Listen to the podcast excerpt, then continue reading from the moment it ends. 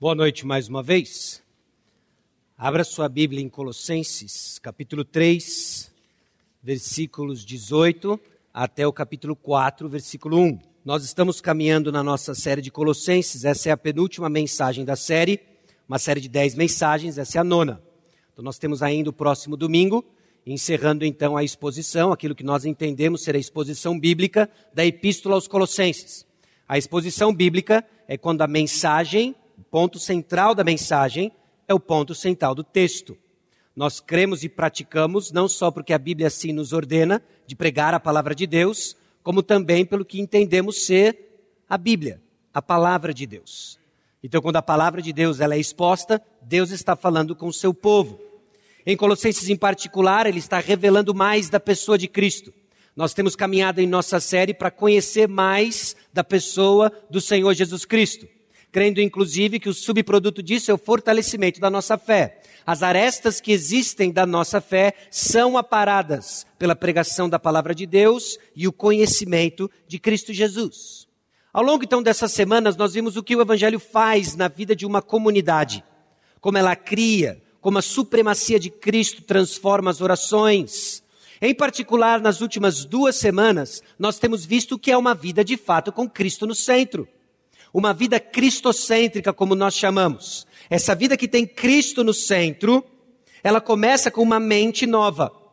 Ela é conhecida então por aquilo que nós deixamos de praticar e aquilo que nós nos renovamos. Nos renovamos numa nova humanidade. Foi o que nós vimos há duas semanas atrás. Semana passada nós vimos o que é uma comunidade cristocêntrica.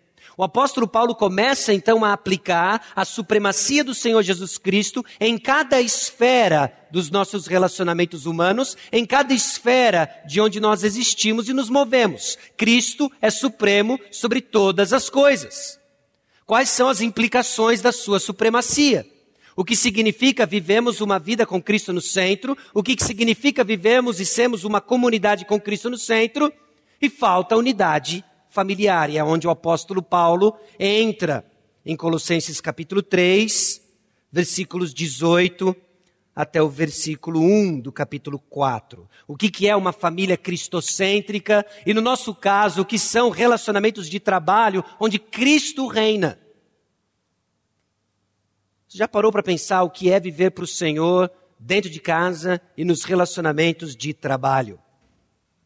E há um desafio, conforme nós entramos em alguns conceitos, que, num certo sentido, é familiar para a grande maioria de nós, aqueles que estão expostos ao ensino constante na Igreja Batista Maranata. Sim, nós vamos entrar na questão de submissão da mulher, nós vamos entrar na questão do marido amar a esposa, um terreno até conhecido pela grande maioria de nós. Mas como é que nós extraímos coisa nova ou expandimos nosso conhecimento sobre o que é ter uma casa cristocêntrica. Pense sobre isso daqui. Você já esteve certo, mas errado? Você já esteve certo, mas errado? É, é aquele negócio que você fez errado, mas que parecia certo. Pelo menos num primeiro momento, aquela certeza de que você estava fazendo algo certo, ou você estava movido por um desejo de fazer algo certo e se mostrou errado. Algo que tinha aparência de certo, mas que era errado. Talvez porque você usou os meios errados. Querendo fazer algo certo, movido por uma, um desejo de acertar, você usou meios errados e tornou-se errado. Deus não escreve certo em linhas tortas, Deus sempre faz o certo. E às vezes os meios errados comprometem, às vezes não, os meios errados comprometem todo o processo. Você queria acertar, errou porque você usou os meios errados. Ou ainda, você errou porque você tinha as motivações erradas. Porque quando nós estamos falando de um relacionamento com o Senhor, nós não podemos nos contentar aquilo que é externo, mas aquilo que se passa no interno. É onde muitos de nós caímos. Quando o Senhor, que prescruta corações, que discerne vontades, desejos, pensamentos, avalia quem nós somos no íntimo do nosso ser, quando a, quando a cabeça acerta o travesseiro na hora do sono e a sua consciência lhe acusa, no tribunal do seu coração, mostrando que as suas motivações estavam erradas. Nós estávamos certos, mas errados. Em Colossenses, nós sabemos que essa reforma espiritual vazia, que era a prática, pelo menos parte desta heresia que invade este contexto, essa comunidade, minava também as famílias e, consequentemente, a igreja. A unidade familiar era importante o suficiente para o apóstolo Paulo para que ele invista grande parte do seu tempo no capítulo 3, falando de como esses relacionamentos devem acontecer, porque Cristo reina no lar, Cristo reina em vidas, Cristo reina na comunidade. O que, que significa agora Cristo reinando no lar? Baseado então, obviamente, na obra de Cristo, como ele fez na comunidade, como ele fez expondo uma vida cristocêntrica, Paulo chama os colossenses à coerência de vida em casa e no trabalho. É como se ele dissesse: em Cristo somos chamados a vivermos com uma motivação direcionada ao Senhor, onde tudo é uma atividade devocional. E aqui, meus irmãos, é onde a aplicação que eu quero direcionar o nosso texto para hoje vai chamar esposas que são submissas ao arrepender-se da sua submissão. Há maridos que buscam amar suas esposas, arrepender-se das suas tentativas. Porque todas elas não estão direcionadas ao Senhor e podem estar simplesmente buscando a aprovação de uma comunidade careca de saber destes princípios. Vamos ser francos, é possível construirmos um lar cristão sem Cristo. E o apóstolo Paulo já lidou com isso no final do capítulo 2. E a ênfase que ele coloca nos mandamentos de crescemos em submissão no caso das esposas, maridos amarem as suas, as, as suas esposas, filhos obedecerem seus pais, pais não irritarem seus filhos, servos servir aos seus senhores, senhores tratai com justiça e cuidado os seus servos. Começa de um coração movido a viver para o Senhor. Irmãos, eu creio que hoje à noite o Senhor pode estar nos chamando de nos arrepender de uma vida que parece certa, mas é errada nas suas motivações. Por isso patinamos. Patinamos na tentativa de crescer em submissão quando um coração está descontente e longe do plano do Senhor. Patinamos na tentativa de amar nossas esposas, parece que a coisa não muda, o casamento continua sem sal. Patinamos porque os nossos pais são incoerentes, porque os nossos pais pedem coisas absurdas, então não obedecemos. Patinamos porque somos pais que irritam os filhos carecas de saber sobre os princípios de educação dos filhos, mas nada foi para o Senhor. Estávamos certos e errados, porque as nossas motivações não são para o Senhor. E o apóstolo Paulo diz que um lar cristocêntrico faz tudo para o Senhor. E o que nós estamos prestes a ver, então, meus irmãos, não é um script para um lar feliz e evangélico. O que nós estamos prestes a ver é um enredo onde não importa onde estamos na história, na cultura, no tempo, funciona. Porque é Cristo reinando no lar.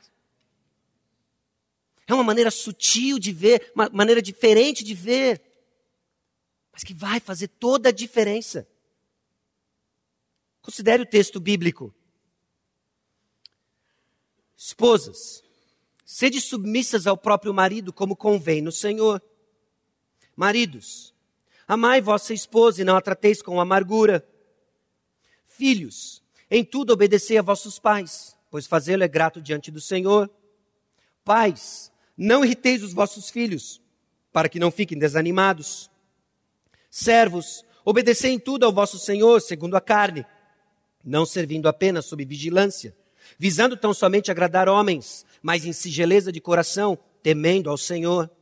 Tudo quanto fizerdes, fazei-o de todo o coração, como para o Senhor e não para homens, cientes de que recebereis do Senhor a recompensa da herança. A Cristo, o Senhor, é que estáis servindo. Pois aquele que faz injustiça receberá em troco a injustiça feita, e nisso não há acepção de pessoas. Senhores, tratai os servos com justiça e com equidade, certos de que também vós tendes Senhor no céu. Os versículos 18 a 21 lidam com o núcleo familiar. É aquilo que nós conhecemos hoje como núcleo familiar. É o casal, seus filhos. O núcleo de tomada de decisão, onde o pai é o cabeça, onde o marido é o cabeça, sua esposa o segue e tem os filhos. E os versículos 22 do capítulo 3 até o primeiro versículo do capítulo 4 é o relacionamento de servo e senhor. Que no mundo antigo, no mundo do apóstolo Paulo, fazia parte desse grande núcleo familiar. Não mais o nosso caso, não mais o nosso contexto, mas com aplicações para nós do que nós hoje chamamos de relacionamentos de trabalho. Agora, note os seis grupos, então, que o apóstolo Paulo lida e traz aplicações bem específicas: esposas, maridos, filhos, pais, servos e senhores. De acordo com o progresso da sua aplicação, logo no início do capítulo 3, o que parece que o apóstolo Paulo está fazendo e que eu acredito que é honesto da nossa parte entendemos dessa forma, é aplicando tudo o que ele expôs nos capítulos 1 e 2 em cada esfera de relacionamento que eu e você temos. Ele pega as grandes esferas. Não há relacionamento que foge daquilo que já foi apresentado. E é interessante as ordens que ele apresenta. Assim como nas outras passagens, ele coloca muitas ordens. Essa é uma passagem repleta de imperativos. Lembra onde nós estamos naquela gangorra do apóstolo Paulo? Ele já expôs muito do que Cristo fez por nós, ele já expôs muito quem nós somos em Cristo Jesus, e agora ele passa a dar as implicações por causa de quem nós somos em Cristo. São nove ordens. E aqui estão elas. Sede submissas, no caso das mulheres. Dos maridos são dadas duas ordens: amar e não tratar com amargura. Para os filhos, obedecer. Para os pais, não irriteis para os servos são dados três ordens: obedecer em tudo ao vosso Senhor, fazer de todo o coração, e Cristo é que estáis servindo, é uma ordem. E para os senhores, tratai os servos com justiça e com equidade. E o desafio então disso que nos é familiar é olhar para o texto e fugir de dois extremos. O primeiro deles é ficarmos num lugar comum. Talvez até antecipando o que é a nossa sequência de exposição, você falava assim: é hoje que eu vou pôr o meu sudoku em dia. Porque eu já conheço essas passagens. Eu estou careca de saber dessas passagens. E ficamos num lugar comum, tratando ah, os relacionamentos dentro de casa como simplesmente ah, o clichê evangélico. É, a gente tem que ser submissa mesmo, a esposa, né? Fazer o quê? Af. É, eu sei, eu tenho que amar mais a minha esposa, como Cristo amou a igreja, eu tenho que estar pronto para morrer por ela. E eu garanto para você que se alguém vier e querer dar um tiro nela, eu entro na frente. Ok? Louvado seja o Senhor pela sua disposição. Mas a chance estatística disso acontecer é bem pequena. Ou não, não sei. Mas nós ficamos num lugar comum. Ou então, querendo sair desse lugar comum, corremos risco de sairmos do texto. Terrível. E aí não encontramos orientação do Senhor. Onde está a resposta, então? Eu creio que é atentarmos aquilo que o texto está dizendo, entendemos que é o Senhor falando conosco e prestando atenção nas ênfases que o apóstolo Paulo, movido pelo Espírito Santo, apresenta para nós e que dá o colorido que nós precisamos para enxergarmos o que é esse lar centrado em Cristo Jesus. Talvez a solução seja ler o texto com Cristo no centro, não você. E nós temos essa incrível capacidade de lermos o texto focados em nós mesmos. É por isso que na semana passada nós fomos exortados de que nós não lemos as virtudes cristãs para avaliar o próximo. As virtudes cristãs são a roupagem que eu preciso vestir para amar o próximo. Mas quando eu estou no centro da minha leitura, quando eu estou no centro da minha vida, eu começo a usar o próprio texto bíblico para avaliar quem está ao meu redor e entro então no desfiladeiro da amargura, da divisão, da dissensão. Então vamos olhar para o texto sabendo que Cristo é o centro do texto. E é impressionante como o apóstolo Paulo coloca isso claro. Nesses nove versículos, a palavra Senhor aparece seis vezes. No Senhor, do Senhor, ao Senhor, o Senhor, do Senhor, o Senhor. Irmãos, diante disso, nós temos que entender que os deveres aqui listados, que regem os nossos comportamentos dentro de casa, nos relacionamentos de trabalho, são atividades devocionais. Nós temos uma enorme dificuldade de enxergar isso, porque normalmente nós enxergamos como obstáculos a ter o que eu quero. É muito difícil me relacionar com a minha esposa, é muito difícil me relacionar com o marido, porque eles são obstáculos para aquilo que eu quero. E o apóstolo Paulo nos chama a enxergar como atividades devocionais. A submissão que a mulher deve ao seu marido, o amor que o marido deve à sua esposa, é ao Senhor, antes de tudo. São atividades devocionais. Filhos, obedeçam seus pais, por mais ah, incoerentes que eles pareçam, porque isso é agradável ao Senhor. Pais, não irritem seus filhos. Servos, servi aos seus senhores. Senhores, tratai os seus servos com justiça e equidade, porque tudo, meus irmãos, é para o Senhor. Então o apóstolo Paulo constrói uma lógica muito simples, que infelizmente se perde na nossa leitura e até às vezes no espaçamento de domingo a domingo, quando nós não temos tempo de fazer uma macro exposição de Colossenses 1 a 4 e ficamos aqui umas 16 horas. Alguns quase caíram só quando ter falado isso. Mas lembre, ele está construindo algo. Essas são as implicações, meus irmãos, de tudo aquilo que Cristo fez por nós. É ao Senhor. Então são deveres feitos por gratidão a Deus. Uma segunda implicação disso é que não existe área da vida que não esteja debaixo do controle de Cristo. É interessante como pensadores colocam algumas contribuições catastróficas no nosso modo de pensar hoje. Quando nós avaliamos ao longo da história, nunca houve essa divisão de ah, a minha vida familiar, a minha vida espiritual, a minha vida no trabalho. Okay? Isso veio talvez com as contribuições de um homem chamado Immanuel Kant, que começou a fazer essa separação entre o que é sacro, entre aquilo que é secular.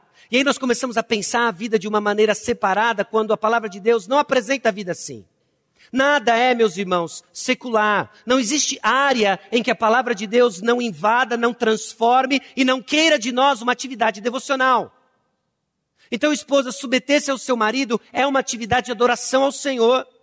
Maridos, amar a sua esposa é uma atividade de adoração ao Senhor. O relacionamento entre filhos e pais é uma atividade de adoração ao Senhor. E o seu relacionamento no campo de trabalho é uma atividade de adoração ao Senhor. Lá mostramos o que Cristo fez por nós. Não separe isso. Não crie múltiplas vidas.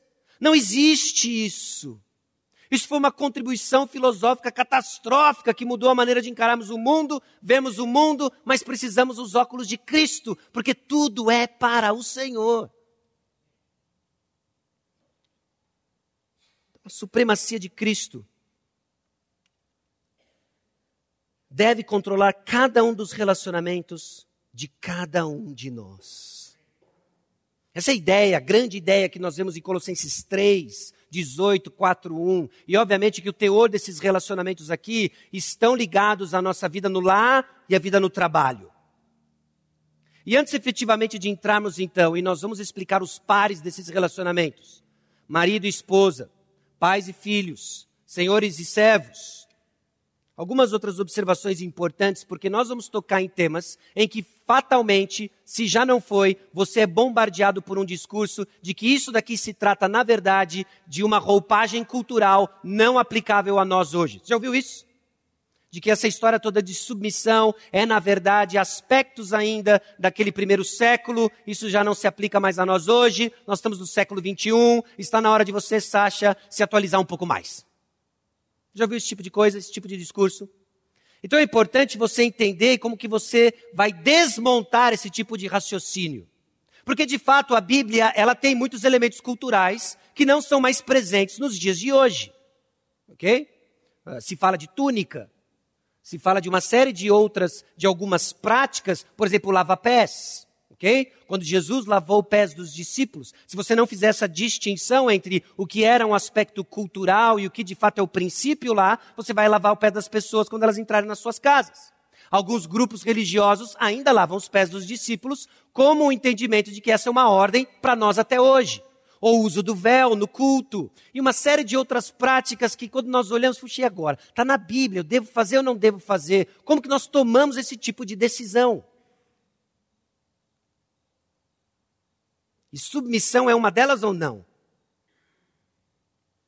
Bom, você precisa entender o que é descrito e prescrito. Tem coisas na palavra de Deus que são descritas a nós e tem coisas que são prescritas para nós. A Bíblia ela é a palavra de Deus, regra de fé e prática para os cristãos de hoje e de toda a história. Onde houve um lugar onde a palavra de Deus foi pregada, onde houve a criação de uma comunidade que se chamou igreja, a observação das ordenanças, a prática da pregação da palavra de Deus, a Bíblia estava no centro. A palavra de Deus estava no centro. A Bíblia é a palavra de Deus eterna. Mas aqui entra o nosso desafio. Ela é eterna, mas escrita no tempo e no espaço parte da condescendência de Deus, a sua habilidade de, de se rebaixar ao nosso nível, no sentido positivo, do seu amor, transpôs o obstáculo de que nós somos finitos. Como que seres finitos vão compreender o infinito? A não ser que ele se rebaixe no nosso nível e fale conosco, no nosso tempo e no nosso espaço. Foi exatamente isso que o Eterno fez. Ele criou o tempo e o espaço. Ele criou o nosso ambiente. Ele nos criou. E ele entrou no nosso ambiente e se comunicou a nós. Agora, ele fez isso na nossa língua, o que traz enormes desafios, porque quando eu falo nossa língua, não é português. E ele fez isso na nossa cultura, que também não é o joseense. Existem desafios de entendermos então a língua a qual ele usou para se manifestar e deixar escrito a sua palavra. Existe o desafio de entendermos a cultura de dois mil anos atrás, para aí sim compreendermos o que é prescrito e aplicarmos no nosso tempo e espaço. Deu para entender o raciocínio? E os desafios então para diferenciarmos o que é circunstância do tempo e o que é verdade acima do tempo. Esse é o nosso desafio constante na interpretação da palavra de Deus. Bom, qual que é o contexto então em que o apóstolo Paulo lista essa série de ordens? Casa era a unidade básica do sistema socioeconômico e do Estado no contexto do apóstolo Paulo. Havia uma forte ênfase na figura do homem como líder dessa unidade chamada casa. E essa unidade chamada casa incluía mais do que aquilo que nós chamamos de unidade familiar hoje, casal e filhos, mas servos e às vezes parentes. Então hoje talvez você tenha o conceito de que cunhado não é parente. Não era verdade isso na época do apóstolo Paulo. Às vezes não era só parente, mas comia na sua mesa e você o sustentava. ok? Durma com essa. Talvez alguns já estão agradecendo. Obrigado, Senhor, porque eu sou um homem do século 21. Mas a unidade familiar era, era algo mais abrangente. E agora o apóstolo Paulo, depois de descrever então que é uma vida cristocêntrica, o que é uma comunidade, igreja local cristocêntrica, ele vai para essa unidade, que era a base da sociedade, e faz uma leitura desses códigos de relacionamento em que Cristo é Senhor. O que, que significa viver o beabá do nosso dia a dia, em todos os ciclos de relacionamento, onde Cristo é Senhor. Então nós temos que ser muito cautelosos com o que nós iremos entender que é prescrito.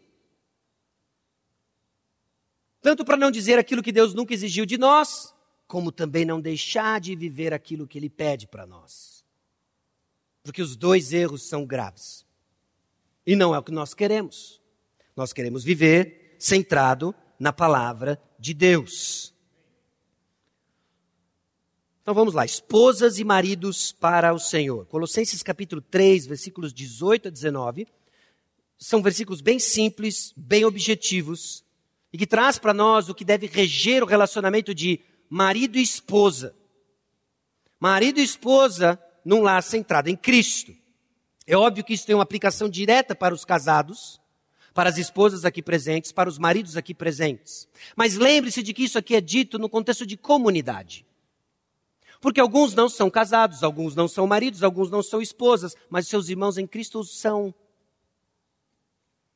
Então, a aplicação direta é que você cresça em oração por aqueles que o são, também entendendo de que o testemunho, a qualidade dos relacionamentos daqueles que são casados, testemunham ou não do Cristo que todos nós abraçamos.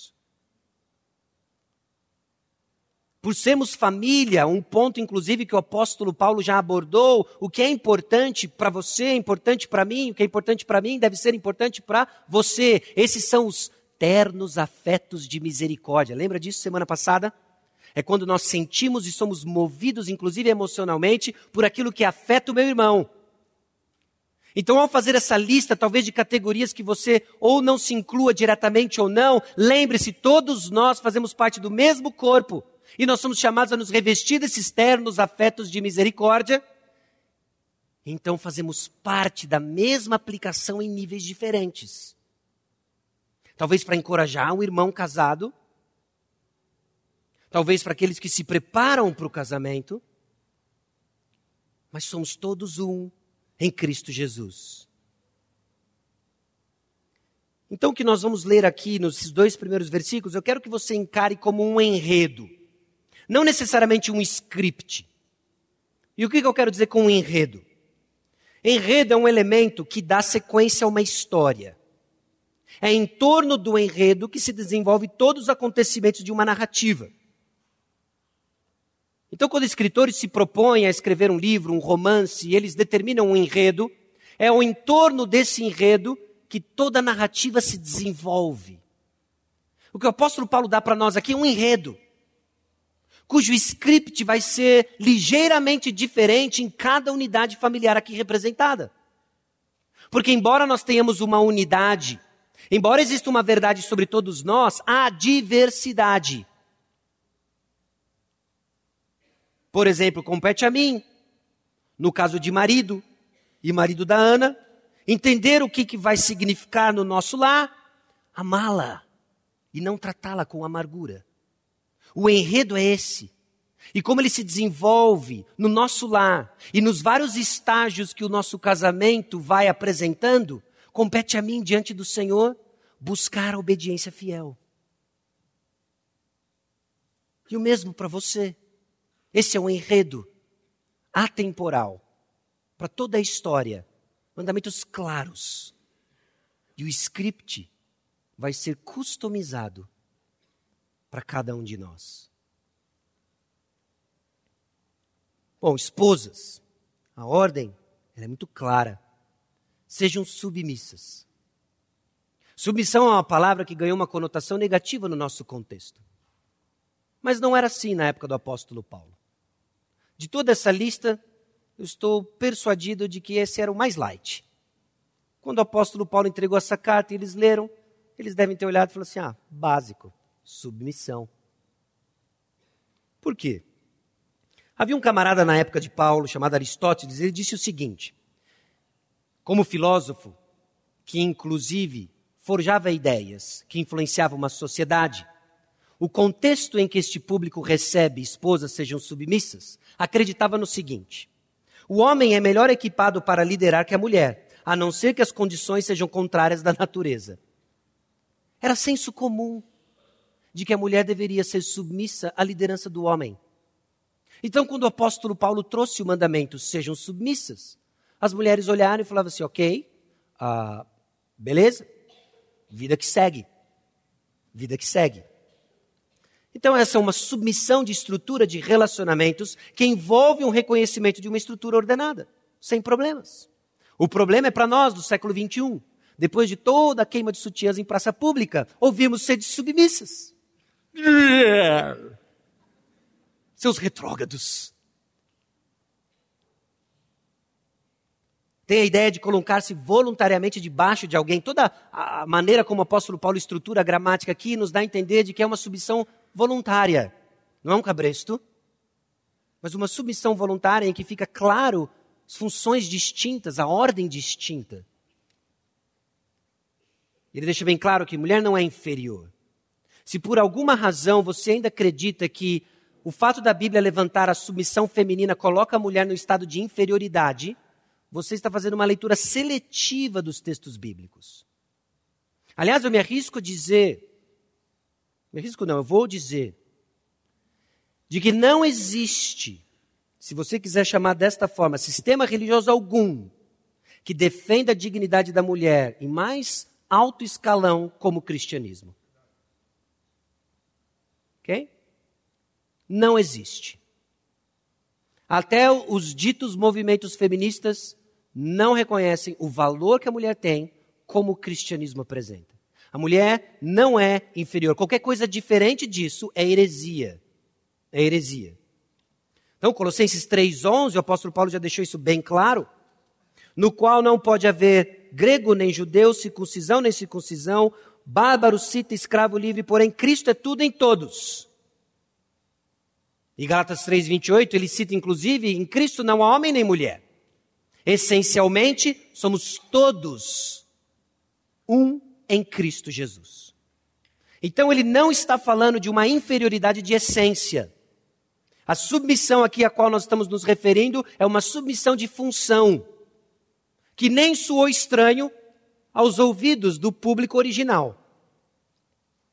Em Cristo somos todos iguais, e todavia, no que diz respeito aos deveres sociais e familiares, Deus estabelece funções distintas. Agora, essa submissão não é uma submissão desenfreada, é uma submissão específica ao próprio marido, ao próprio marido. A ordem de submissão ao próprio marido. Neste ponto aqui, o que o apóstolo Paulo está deixando claro é que as mulheres devem submissão ao seu respectivo marido. E a razão aí é distinto do que ele estava acostumado a ouvir. Porque se parecia tudo igual, mais do mesmo, o apóstolo Paulo agora faz uma mudança sutil e significativa. Porque não é simplesmente porque as estruturas sociais dizem para você ser submissa. É como convém ao Senhor. A razão da submissão não é deixa a vida me levar e é o que espera de mim nessa sociedade machista, paternalista e etc. É como convém ao Senhor.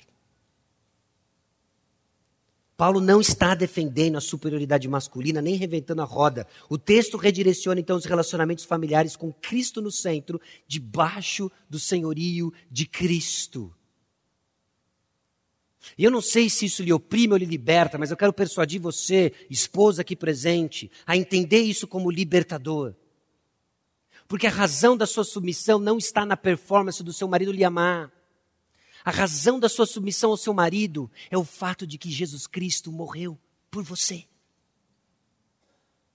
Você não é escrava da mediocridade espiritual do seu marido. Seja submissa ao seu marido, como convém ao Senhor.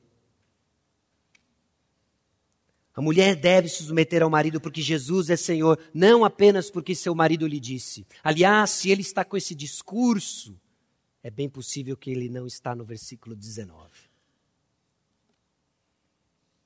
Então, esposas devem se submeter, mas filhos devem obedecer. A escolha de palavras é significativa. O apóstolo Paulo não diz para as esposas obedecerem seus maridos. Ela fala para submeter. Porque a tônica do relacionamento marido e mulher não é de autoridade para obediência, mas é uma função de autoridade que demonstra amor, proteção, espelhando Cristo e a igreja.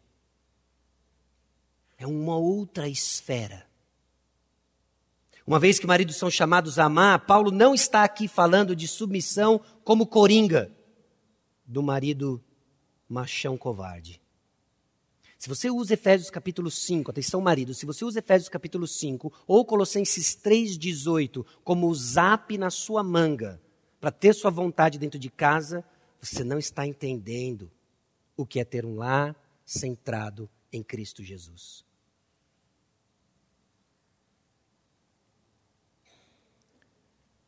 Bom, o que é de radicalmente diferente então são as razões. Talvez a postura de uma mulher cristã no primeiro século fosse muito semelhante de uma postura de uma mulher pagã, mas as razões eram inteiramente diferentes. E essa é a mesma razão que vai fazer com que você, mulher, seja movida a um relacionamento de submissão dentro do seu lar, ainda que as estruturas sociais do século XXI sejam diferentes a sua ainda é a mesma, por causa do que Cristo fez por nós. E o testemunho que o nosso lar deve demonstrar ao mundo que não conhece Cristo. Então, as razões que o apóstolo Paulo coloca transcendem cultura. Estão relacionadas à ordem da criação, estão relacionadas ao, ao próprio relacionamento de Cristo Jesus dentro da Trindade. São razões que transcendem o tempo e o espaço e aplicáveis no século 21, 22, 23, 24, seja quantos séculos ainda nos aguarde antes da volta de Cristo. E aos maridos, a ordem é amar. Amar quem? Suas esposas. E talvez esse seja o mandamento que tenha causado mais espanto dessa lista. Numa sociedade que estava habituada simplesmente com a inferioridade da mulher, o apóstolo Paulo sai defendendo ela e dizendo que ela é, em essência, igual ao homem. Sim, ele diz da submissão, mas ele coloca uma razão diferente. E aí o apóstolo Paulo diz: Maridos, amem suas esposas. E a igreja vinha abaixo quando ouvia isso. Mas como? Como assim amar as esposas? Talvez isso não sou estranheza hoje, mas era para a época. E ainda assim, eles não podiam dizer, mas isso é algo só para o século 21. Era para eles, era para nós. Maridos, amem suas esposas. O comentarista Brian Hedges diz o seguinte: maridos cristãos não devem exercer autoridade demandando submissão de suas esposas, mas amá-las sacrificialmente mesmo que isso signifique a crucificação de seus desejos. Não é na passagem de Colossenses que nós temos o padrão do amor dos maridos às esposas, mas é de Efésios 5. Como Cristo amou a igreja. E como Cristo amou a igreja?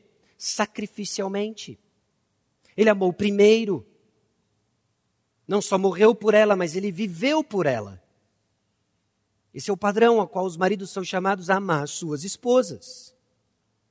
A ordem, então, a segunda ordem que o apóstolo Paulo dá no versículo 19 é de não as tratar com amargura. E ao contrário do versículo 18, ao invés de dar uma razão pela qual os maridos devem amar a esposa, ele expande essa ordem. Maridos, amem suas esposas e não as tratem com amargura. O que é esse não tratar com amargura? Causar sentimentos de amargura ou tratar com aspereza? significa tratar mal, ser grosseiro, usar palavras duras, humilhar a esposa, desprezá-la, ignorá-la. Essas são as atividades que levam a esposa à amargura, é tratá-la com amargura, com aspereza. E é interessante como essas ordens encontram os homens monossilábicos em seus discursos, passivos em suas atitudes, e aí nós somos impelidos, encorajados e mandados a amar nossas esposas e não as tratar com amargura. Agora, por que maridos tratam suas esposas com amargura? A esposa não é perfeita. E o marido fica frustrado ao descobrir isso. Assim como nós vimos semana passada que nós reconhecemos, é, não existe igreja perfeita, mas todo mundo vive na expectativa dela ser perfeita, assim é com a esposa. Assim é no casamento. É, não existe esposa perfeita. Mas a minha vai ser diferente, ela vai ser perfeita. Tenho certeza que ela vai ser diferente. E aí, ela não é. Indignado e amargurado, ele a trata de forma amarga por não ter o que quer dela. Algo lhe frustrou, algo que você desejava tanto, não lhe foi dado pela sua esposa. E ela deixa de ser então o seu docinho de coco, seu pastelzinho de Santa Clara, seja lá qual for, a sua aí. Ela deixa de ser isso e passa a ser então aquela vilã que não me deu o que eu mais queria, que arruinou o meu sonho conjugal. Puxa, eu imaginava que a gente ia pular nos campos de girassóis de São José de mãos dadas. Mas ela inventou esse negócio de alergia. Tinha, tinha, tinha, agora não dá para ir no campo. Tem dessas coisas banais até as coisas mais significativas. Que talvez tenha levado você, marido, à amargura, à indignação e a tratar a sua esposa com aspereza porque ela não deu o que você quer. E o que o apóstolo Paulo fala? Ame suas esposas e não as trate com amargura. Por quê? Porque é para o Senhor. Porque é para o Senhor. As implicações de um casamento, então, para o Senhor, não tem o foco na sua felicidade pessoal. E o paradoxo disso é que quanto mais vivemos para o Senhor, mais contentes somos. Mas a busca pela felicidade como um objetivo final vai sufocar a sua própria vitalidade conjugal. É para o Senhor, Ele é o foco. Então, o enredo do casamento com Cristo no centro é a esposa ser submissa e o marido amar. Acima do tempo, para toda a história, não importa onde estamos, no tempo e no espaço, esse é o enredo. E a maneira como isso vai se mostrar, vão ter aí as suas particularidades. Mas é aqui, meus irmãos, que nós ficamos. É a partir daqui que nós crescemos. A submissão e o amor dentro do casamento não têm caras diferentes, mas ambos se completam e mostram Cristo.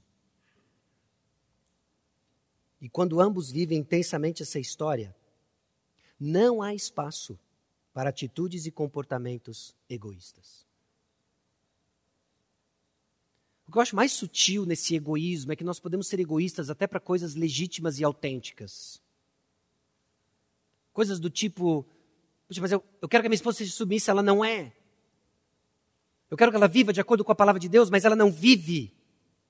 Ou eu quero que meu, meu marido seja um líder espiritual de casa, mas ele não é. Eu quero que ele viva a palavra de Deus, mas ele não vive. E aí, por coisas legítimas, querendo viver esse plano de Deus para lá, nos tornamos amargos e descumprimos o nosso papel, que é para o Senhor.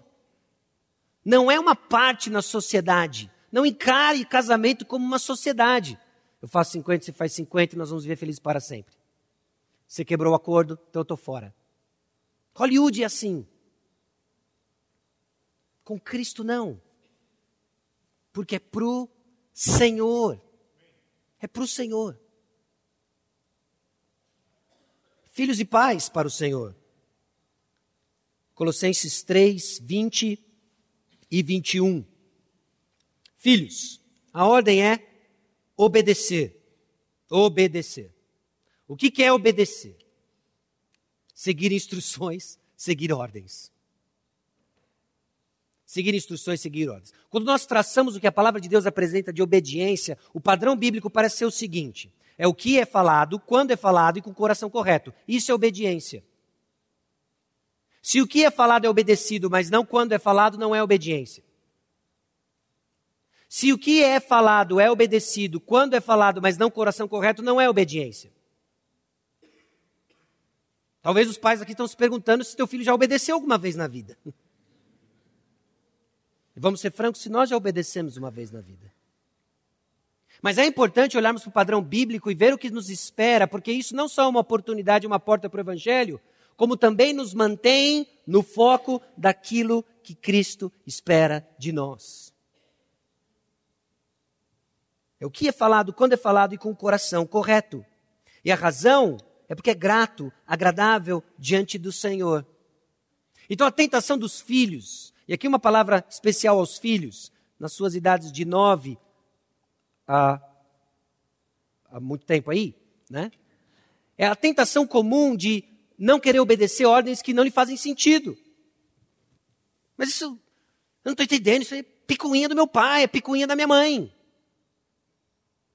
Ou é enrolar quando algo lhe é pedido, que é a expectativa, inclusive, para você na convivência do lar, e você não obedece quando é pedido. Na trigésima sexta vez você obedece, reclamando, pô, meus pais são mó estresse. Sim, é o estresse deles. Nós vamos falar do estresse deles no próximo ponto, mas você é circunstância do estresse deles. Então obedeça. Porque isso é agradável ao Senhor. E de novo, liberte-se desse negócio de que a sua vida espiritual é limitada aos seus pais. Porque se você professou Cristo como seu Senhor e Salvador, o que lhe move é outra coisa já. Nós temos sido cautelosos como igreja na permissão de batismo de crianças de uma certa idade. Vira e mexe esse é debate entre nós, entre pastores. Não é porque nós duvidamos de que crianças podem ser salvas. Absolutamente. Absolutamente. Crianças podem ser salvas. Então, aquelas crianças aqui presentes, aos adolescentes aqui presentes que professam salvação, desenvolva-a obedecendo seus pais. Tão simples quanto isso. Não viaja na maionese, esperando que você vai precisar ser o próximo apóstolo Paulo, o próximo jogador com uma faixa 100% Jesus para dar um testemunho sobre Cristo. Ou não. Obedeça seus pais. É o que o texto diz. E o que é obediência? É o que eles falam, na hora que eles falam, com o coração correto. Coração correto nós não podemos mudar, mas Cristo pode. Cristo, Cristo é especialista em transformar corações. Então, essa é a palavra aos filhos. 2 Coríntios 5, 9, Filipenses 4, 18, traz para nós esse conceito do que é agradável a Deus. E olha só que interessante. Esse é sempre o objetivo da vida cristã. Por isso estamos sempre testando o que é agradável. Nós somos chamados a conhecer o que é agradável ao Senhor. Então, se você é filho, não há mais dúvidas com relação a isso. Obedeça os seus pais, porque isso agrada ao Senhor. Se quer viver uma vida que agrada ao Senhor, obedeça aos seus pais. Pronto. E pais? Pais, não irritem os vossos filhos. Os pais não são responsáveis pela ira dos filhos. Se você é pai e acompanhou no dia 1 da maternidade, você sabe que há algo no coração humano irado. Na hora de mamar, tem que me trocar. E há uma resposta de ira. Mas há uma ira cuja responsabilidade ou cuja causa são os pais. E é essa ordem que o apóstolo Paulo diz: Pais, não irritem os vossos filhos. A definição aqui é causar alguém a reagir de uma maneira que sugere o aceite de um desafio, provocar, normalmente de uma forma negativa. É quando nós, como pais, nos, nos comportamos de tal maneira, ou lidamos com os nossos filhos de tal maneira, que incita nele uma postura de desafio. É essa provocação de ira.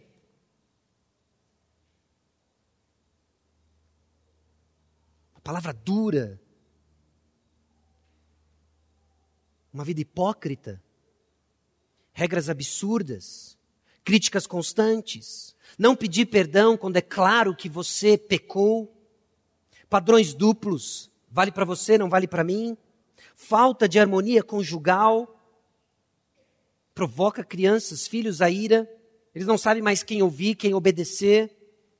Exemplo de ira pecaminosa, disciplina com ira e etc. Pais, não provoquem os vossos filhos a ira. A autoconfrontação tem uma lista de maneiras em que pais podem provocar seus filhos a ira. O livro O Coração da Ira de Lupriolo tem 25 itens.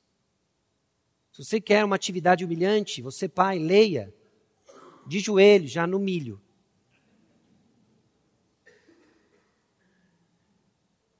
Maneiras como temos provocado nossos filhos a ira. E a razão, ela é muito interessante. Para que não fiquem desanimados. É esse desânimo ao ponto de perder a motivação, ficar desencorajado, sem ânimo. Irmãos, é num ambiente de graça que as transformações ocorrem. Mas quando nós cultivamos em casa um ambiente de desânimo, a graça não atua, a graça não atua. Então, um enorme desafio na nossa tendência como pais de não tratar os filhos com respeito, amor e dedicação necessários para termos uma vida que vai produzir mudança. É a graça que faz isso, não a força dos pais. O apóstolo Paulo, é interessante como ele nos versículos 20 e 21, usa essa palavra paz, que no português para nós é a mesma coisa, mas na língua a qual foi expresso o Novo Testamento não é a mesma palavra. No versículo 21, paz, uma esmagadora maioria no seu uso no Novo Testamento se refere à figura masculina. Cai sobre nós, homens, a responsabilidade de não provocar nossos filhos a ira.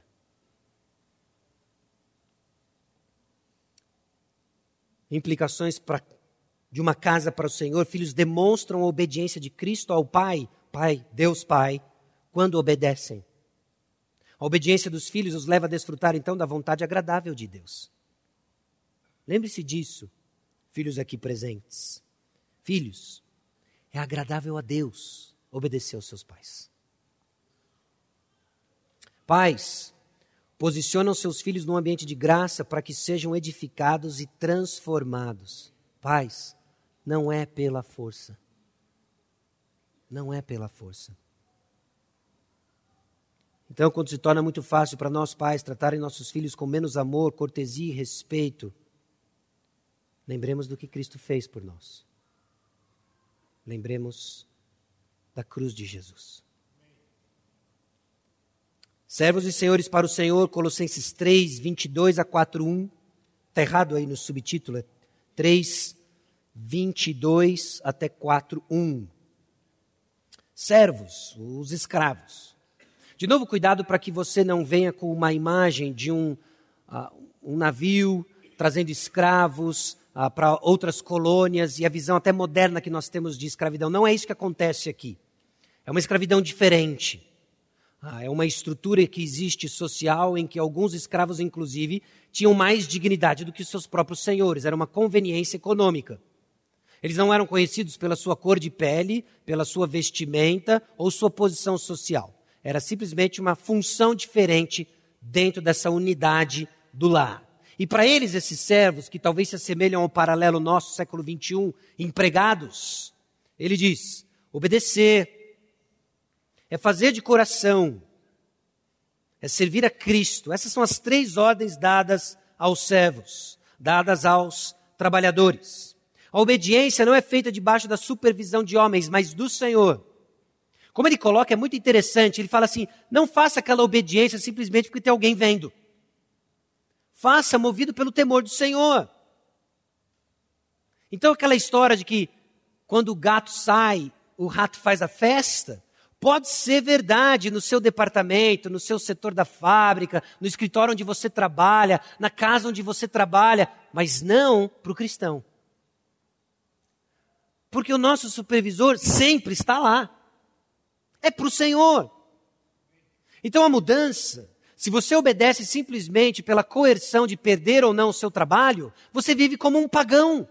Você não vive um relacionamento de trabalho cristocêntrico. O relacionamento de trabalho cristocêntrico é uma ética de trabalho movido pelo fato de que o meu Senhor que morreu por mim vê tudo e eu faço tudo na presença dele. Então é triste quando cristãos que deveriam ser conhecidos pela sua ética de trabalho são, na verdade, aqueles que levam patrões a dizer o absurdo que é: eu não contrato mais crente.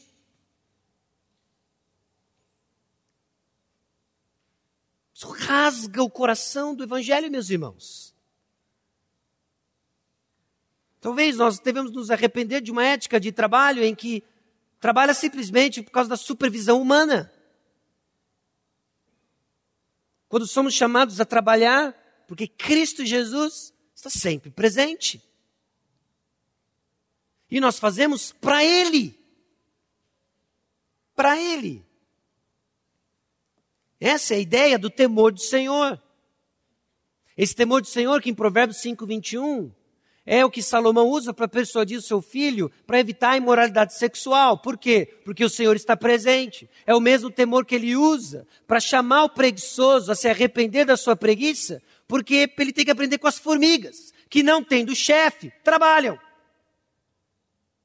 Mas quando nós só trabalhamos porque o chefe está chegando e temos uma atitude pagã com relação ao trabalho, nós não estamos fazendo para o Senhor. Nós não estamos fazendo para o Senhor. Então o texto todo fala de coração como para o Senhor, ciente de que recebereis do Senhor a recompensa da herança. É interessante isso. Singeleza de coração. Ele usa forte o contentamento como uma arma poderosa aqui. Agora, o apóstolo Paulo não está mudando de assunto. Ele ainda está fazendo exortações ele ainda está dizendo as implicações da supremacia de Cristo dentro dos relacionamentos familiares, agora dentro dos relacionamentos de trabalho, no contexto em que ele está alertando os colossenses contra ensinos heréticos. Pasme você. O que tem a ver o seu relacionamento de trabalho com ensinos heréticos? Tem tudo a ver. Nós vamos ver isso daqui a pouco. Mas registre isso daí. Porque a sua atitude com relação ao seu trabalho pode deixar você vulnerável a falsos ensinos. E o motivador da recompensa. Ele fala o tempo todo de uma herança, herança da recompensa, que nos aguarda. E isso é importante. Você deve manter isso em vista. Porque às vezes a recompensa não vem na terra. Eu não estou dizendo tudo o que eu estou dizendo insensível ao fato de que talvez você seja sim um trabalhador honesto, que você trabalhe sim para o Senhor, mas vê aqueles que são desonestos sendo promovidos, ganhando oportunidades, as quais você sempre sonhou e não ganhou. Mas para o Senhor, a recompensa sempre vem. E essa, crise nenhuma tira. E essa, plano de governo nenhum corta. Essa é certa. Lembre-se da recompensa. Existe uma recompensa para quem fizer as coisas de coração ao Senhor, assim como tem uma recompensa para quem faz injustiça. O Senhor é o vingador. O Senhor vai fazer justiça. Aguarde. Ninguém zomba do Senhor. As contas vão ser acertadas. E não é você quem irá acertá-las. Dê espaço e deixe o justo juiz fazer isso. Senhores,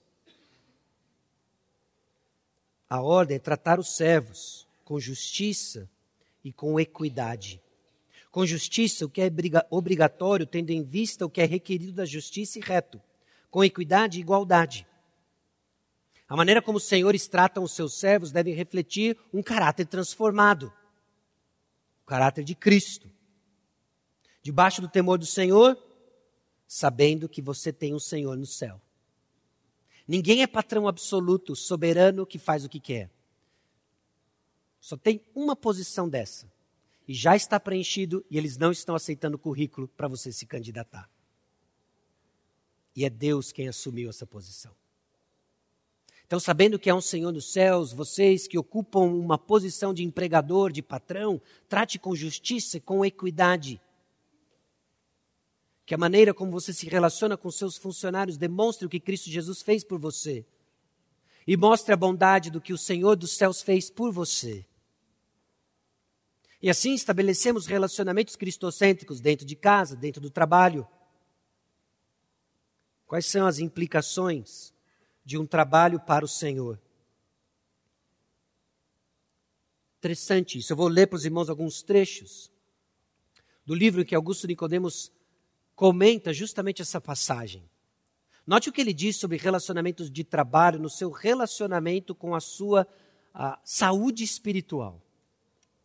Igrejas cujos membros são justos, honestos, trabalhadores e comprometidos com o bem comum, por amor ao Senhor, manifestam uma gratidão e alegria de viver que serve de antídoto para falsos ensinos.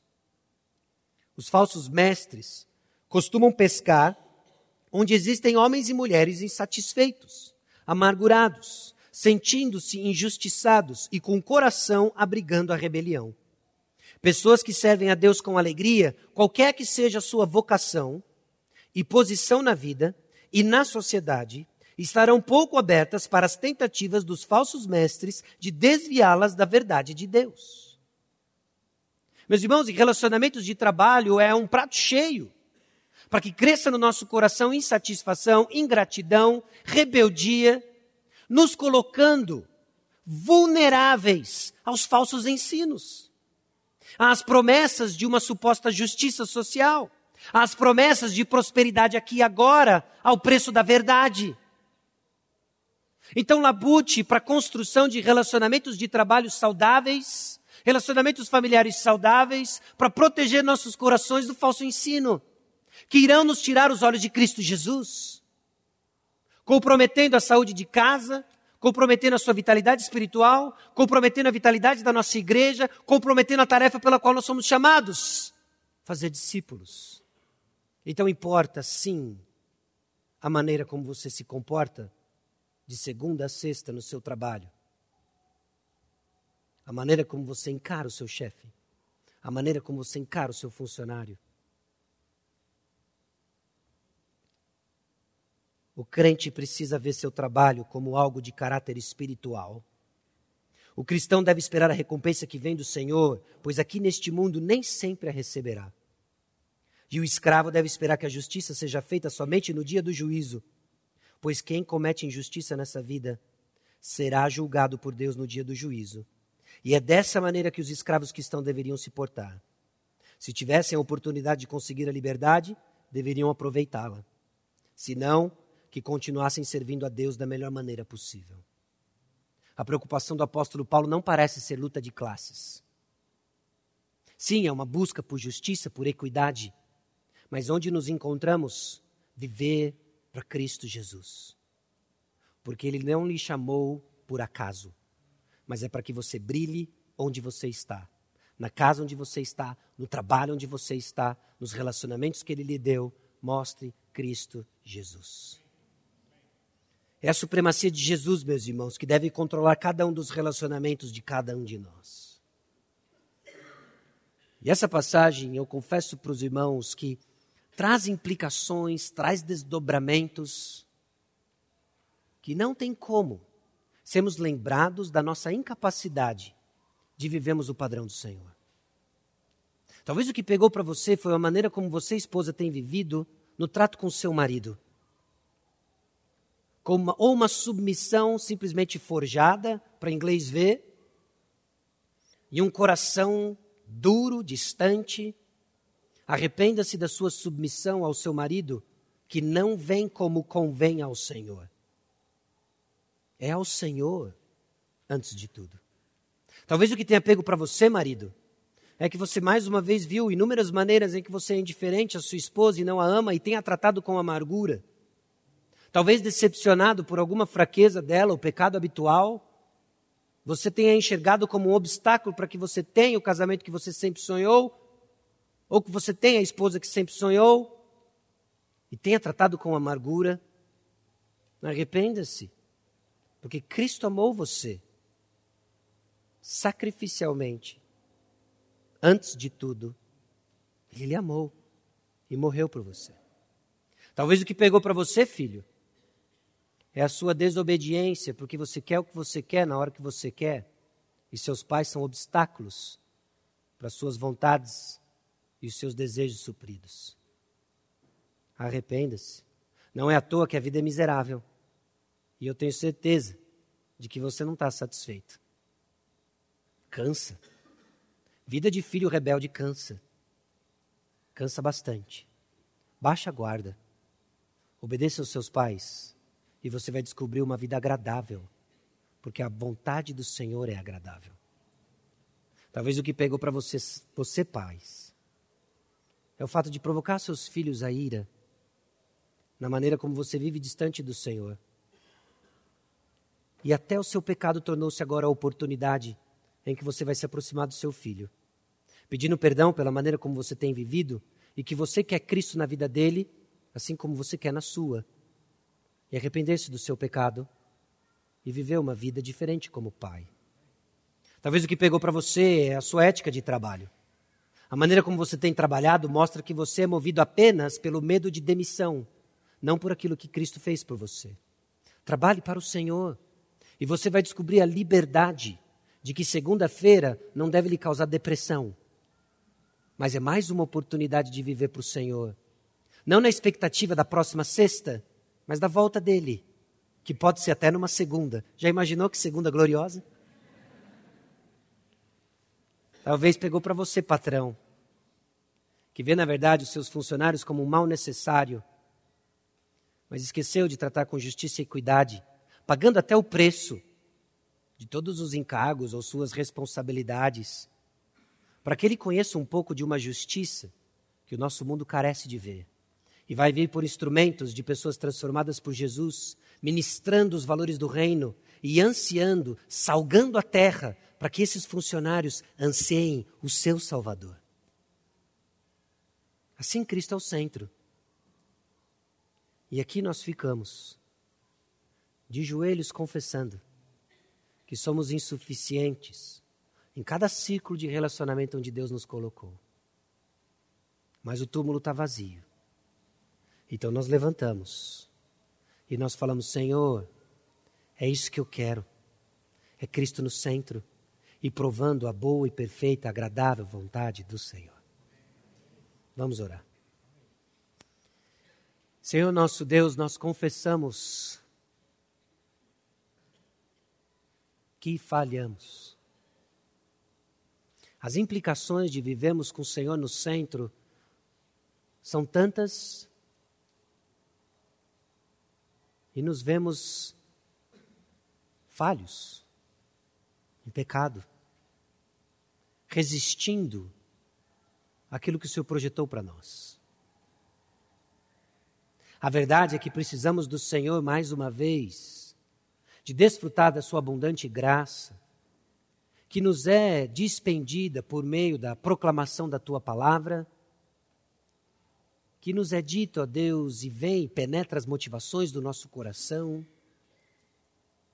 e que cada um de nós não se contente com uma obediência externa, com os padrões aceitáveis da nossa comunidade, mas que seja sempre para o Senhor. E assim estaremos prontos, ó Deus, a sacrifícios que o Senhor nos chama a fazer, que nos custam, que pagamos com lágrimas, mas nunca maiores do que o preço pago na cruz por nós. Então todos eles valem a pena. Nos mova a desfrutar da Sua vontade agradável, a viver então, ó Deus, como maridos esposas, filhos, pais, senhores, servos, empregados, funcionários, que vão mostrar Cristo em tudo aquilo que fazemos. Nós pedimos isso porque entendemos que essa é a tua vontade para a nossa vida. Já expressa claramente no texto bíblico.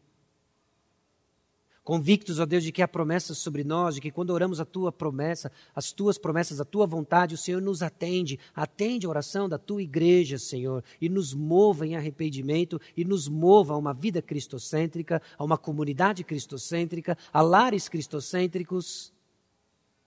Tem misericórdia de nós e confiantes que a provisão foi feita, que o preço foi pago, de que o escrito de dívida que havia sobre nós foi apagado. E não mais como ordenanças vazias, mas como uma submissão rica da tua graça e da tua vontade. É que nós pedimos, para a glória de Deus e para o nosso bem, no nome de Jesus. Amém.